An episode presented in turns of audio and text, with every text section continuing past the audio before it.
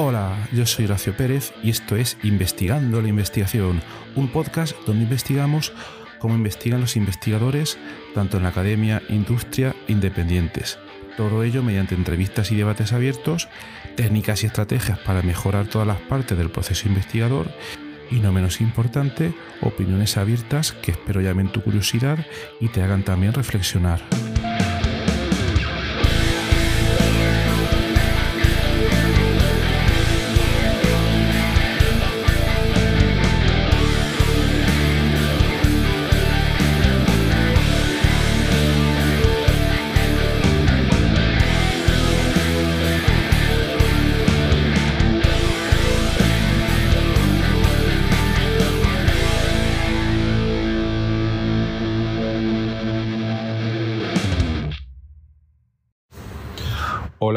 Hoy es 8 de junio de 2022.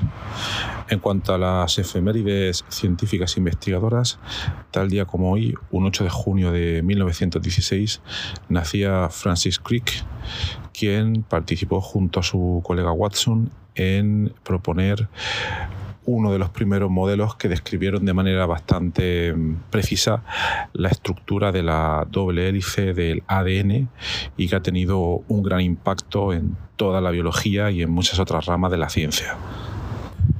Y que además por ello pues le fue o le fue concedido el premio Nobel. Pues un hurra por el gran impacto de la investigación que realizaron. En el episodio de hoy vamos a seguir hablando durante este mes de junio de informática estructural.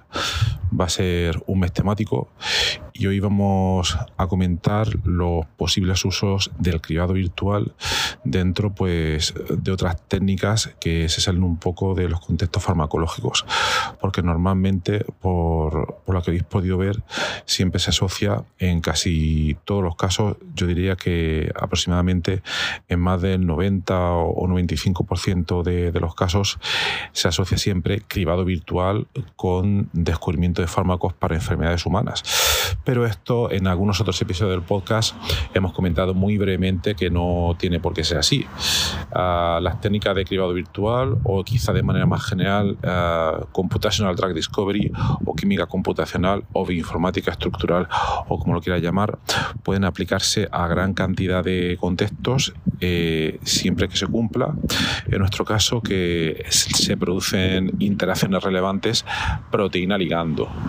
Esos son los casos que normalmente se suelen aplicar todas estas técnicas, pero obviamente también nos podríamos salir un poco de estos sistemas. Pero por simplificar un poco la idea y por simplificar y acortar el mensaje que me gustaría transmitir hoy, nos vamos a centrar en interacciones proteína ligando y que normalmente estas pues se eh, tratan, se estudian únicamente en contextos farmacológicos, pero que nos podemos salir de ahí. Y entonces eh, vamos a irnos a un ejemplo a la industria alimentaria. Y vamos a ver cómo puede funcionar ahí y también vamos a comentar brevemente por qué no se utiliza tanto como se debería. Bien, pues aquí eh, lo, lo, que suele pasar un poco es que es una técnica que no está para nada extendida en estos contextos y la razón no es que no es porque no se pueda hacer, eh, porque hay gran cantidad de, de procesos fundamentales eh, donde las interacciones proteína-ligando eh, tienen una gran influencia y pueden causar un gran efecto. Por ejemplo, sin ir más lejos, vamos a ir a las propiedades organolépticas pues, de un alimento. Todo se reduce, bueno, no es tan fácil de, reducir, pero muchas veces eh, el sabor se mide por una serie de receptores que tenemos en la lengua. Eh, tenemos, si no me equivoco, cinco sabores, eh, ácido, amargo, salado, umami, etcétera y todos esos sabores lo que significan realmente es unos receptores que tenemos en la lengua y unas moléculas pequeñas, unos ligandos que provienen de los alimentos y que los activan o los interrumpen, es decir, estamos hablando de agonistas o antagonistas, y que las combinaciones y las intensidades en que todas las moléculas que están en un alimento o gran parte de ellas, al final lo que hacen es modular un tipo de sabor. Todas las combinaciones. Entonces, eh, un posible interés de la industria alimentaria podría ser el diseño o el descubrimiento de nuevas moléculas que, por ejemplo, activaran o bloquearan algunos de estos receptores de manera totalmente selectiva. Imaginaos, por ejemplo, ah, vamos al caso de la cerveza, hay ciertos tipos de cerveza que cuyo principal característica es ese sabor amargo, ¿vale? Aunque hay gran cantidad de cervezas. Eh, a veces ese amargor incluso puede estar determinado en una escala determinada, pero se conocen a día de hoy una cierta cantidad de receptores de ese sabor amargo. Entonces, ahí también nos podría interesar, ¿por qué no?, descubrir nuevas moléculas que eh, regulasen potenciando o disminuyendo las interacciones en la cerveza con esos receptores de sabor amargo, con lo cual podemos jugar un poco con su sabor. Entonces, para ello aplicaríamos las técnicas de cribado virtual que ya hemos comentado en muchos episodios anteriores, pero aquí obviamente haríamos hincapié probablemente eh, o casi seguro en utilizar o procesar librería de compuestos químicos eh, naturales o mejor todavía procedentes de otros alimentos, como hemos comentado. Una que tenemos muy interesante es la librería Foodbank. Em, es una librería que ya eh, seguro que hemos comentado alguna vez en el podcast, seguro que os he comentado, y tiene información acerca de unos 20.000 compuestos que están en gran cantidad de alimentos y entonces la idea sería, eh, pues primero, si hacemos un cribado virtual basado en la estructura, tendríamos que tener información sobre la estructura de esos receptores, ya fuera información obtenida a partir de cristalografía o quizás incluso algunos modelos de AlphaFold etcétera. Otro día dedicaremos un capítulo a AlphaFold, pero AlphaFold es un sistema de machine learning muy avanzado desarrollado por Google o por una parte de Google que permite predecir eh, con gran precisión, aunque no precisión total, y eso también hay que decirlo, la estructura de proteínas para las cuales no, está disponible esa información cristalográfica. Entonces, una vez tuviéramos eh, las estructuras de esos receptores, procederíamos a realizar un cribado virtual basado en estructura con alguna técnica, ya sea docking molecular o modelado farmacofórico, y ahí procesaríamos pues eh, esas librerías de compuestos que están presentes en los alimentos. Eh, rankearíamos esos compuestos siguiendo cierto criterio, por ejemplo, ya puede ser docking score, y los que presentasen mayor número de interacciones favorables y con unos residuos o aminoácidos de alguna parte determinada de ese receptor que nos podrían interesar a nosotros, pues esos lo llevaríamos a caracterización experimental esa parte la verdad es que no muy sencilla porque las líneas celulares o, los sistemas que hay que utilizar aquí para probar la efectividad o la bioactividad de esas moléculas no los tienen la gran parte de los laboratorios, pero bueno, esa sería la parte que habría que, realizar. Y si obtenemos algún hit, pues eh, ya realizaríamos más pruebas en modelos in vivo, etcétera, etcétera, pero ya tendremos alguna molécula o algunas moléculas interesantes que podríamos eh, patentar o continuar estudiando. Bueno, no me extiendo más, pero este esquema que os estoy comentando, eh, esquemas muy similares he comentado en, en capítulos anteriores y como veis es siempre el mismo esquema, cribado virtual, procesado de una librería y aquí lo que estamos afinando es, ah, hemos escogido unos receptores que no están involucrados en una enfermedad, sino que están involucrados en un tema de sabor, que es el que interesa a la industria agroalimentaria, alimentaria en este caso, y el otro ah, ingrediente, digamos, exótico que se sale del mundo farma sería procesar una librería que contiene componentes que se encuentran en los alimentos ah, aceptados para humanos. ¿vale? Esos son las dos principales, los dos principales ingredientes. Entonces, como veis, técnicamente no hay ningún problema en sacar las técnicas de cribado virtual de temas farmacológicos y llevarlas al tema de alimentos. Eh, el único problema, eh, por mi experiencia y por lo que he visto en otros investigadores, es eh, primero, para un problema alimentario determinado, encontrar un grupo o unos grupos o una empresa que pueda hacer una caracterización experimental adecuada porque al no estar tan extendido eh, es muy difícil encontrar esos grupos.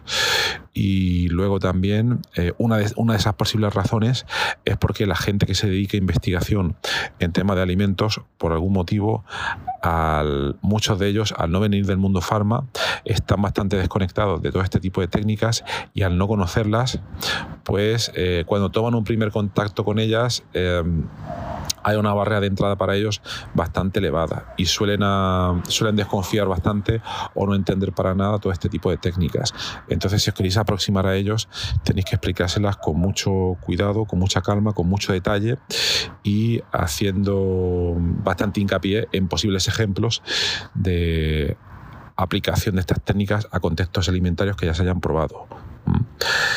Entonces, bueno, no me quiero extender más. Espero que este ejemplo os haya servido para verlo un poco, un poco más en detalle, cómo se pueden aplicar las técnicas de cribado virtual a contextos no farma. Hemos hablado un poco de contexto alimentario y nada, eh, si os interesa lo decís y podremos seguir comentando en siguientes episodios otros contextos muy interesantes que se salen del farma y comentar incluso algunos casos especiales en los que estamos trabajando ahora mismo o han trabajado otros investigadores. ¿Vale? Bueno, pues nada, espero que os haya sido interesante y que tengáis un feliz miércoles y hasta luego.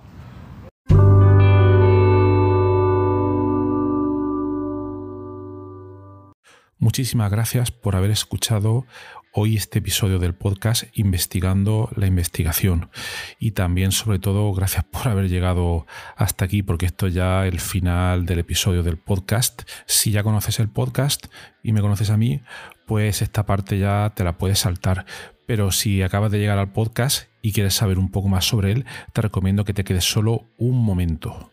En primer lugar, te voy a comentar quién soy y a qué me dedico. Mi nombre es Horacio Emilio Pérez Sánchez, a veces lo abrevio como Horacio Pérez, y soy de formación químico computacional. Actualmente estoy contratado en la Universidad Católica de Murcia, UCAM, donde me dedico a tareas de investigación soy actualmente el investigador principal del grupo de investigación en bioinformática estructural y computación de altas prestaciones, donde nos dedicamos a desarrollar métodos avanzados de descubrimiento de fármacos, a implementarlos en supercomputadores debido a la gran cantidad de cálculos que estos tienen que realizar y además eh, proporcionamos acceso a dichos métodos a través de servidores web o a través de otro tipo de herramientas bioinformáticas. Al mismo tiempo aplicamos dichos métodos a problemas más relevantes dentro del descubrimiento de nuevos fármacos y los compuestos que descubrimos los patentamos y los licenciamos a diversas empresas. También soy docente en diversos grados en la UCAM, como puede ser el grado en farmacia, el grado en ingeniería informática y el grado en medicina. También trabajo por cuenta propia como autónomo. Y ahí tengo tres líneas principales de actuación. Una de ellas consiste en la asistencia o mentoría en tema de investigación académica e industrial, donde te ayudo a responder a las siguientes preguntas. Uno, ¿cómo conseguir que tus artículos científicos sean aceptados en revistas de alto impacto? Dos, ¿Cómo conseguir que tus proyectos de investigación obtengan financiación en convocatorias competitivas nacionales e internacionales? 3. Cómo gestionar eficientemente tus proyectos de investigación actuales para conseguir los objetivos propuestos. Y 4. Cómo incrementar tu productividad como investigador y disminuir tu estrés. También ofrezco servicios de asistencia en bioinformática estructural respondiendo a las siguientes preguntas. 1. ¿Cómo descubrir compuestos bioactivos en diversos contextos, tanto farmacológicos, nutracéuticos o agrícolas, etcétera? 2. ¿Cómo proponer y validar modelos moleculares para sistemas biológicos? 3.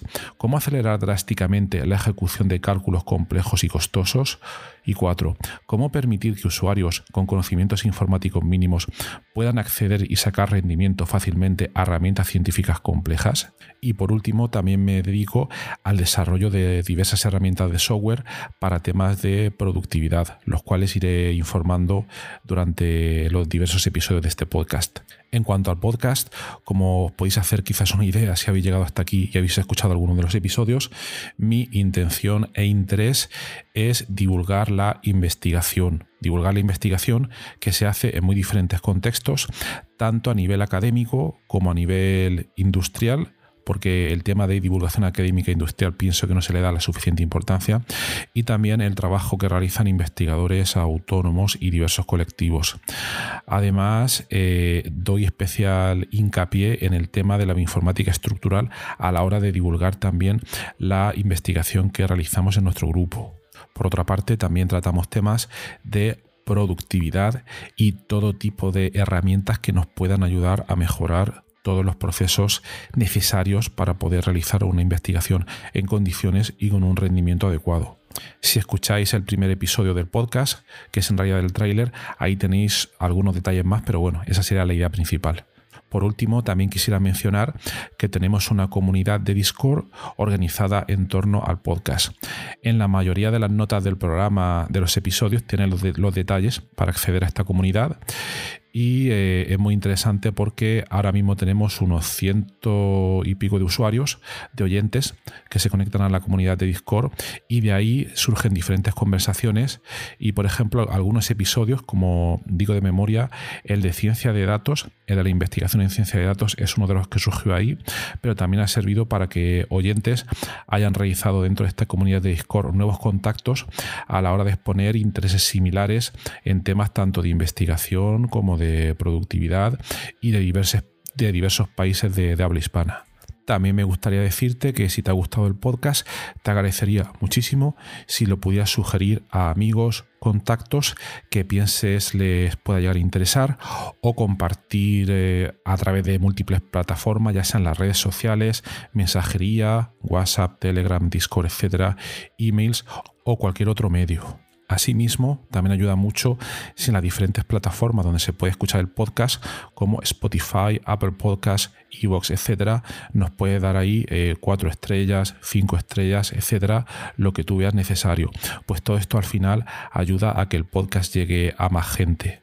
Y por último, si quieres ayudar a esta idea, si quieres ayudar al podcast económicamente, te agradecería que te suscribieras a la versión premium del podcast tiene los detalles en los enlaces de las notas del programa o puedes ir directamente a Anchor FM barra Horacio-PS y ahí tienes todos los detalles. Y bueno, aquí se termina esta outro del podcast, un poco larga, pero me parecía necesaria para todos aquellos que lleguéis por primera vez. Y nada, de verdad, muchísimas gracias por escucharme y espero que os interesen los temas y que todo este contenido eh, pueda ser beneficioso para todos los que lo escucháis. Muchas gracias y hasta otro episodio.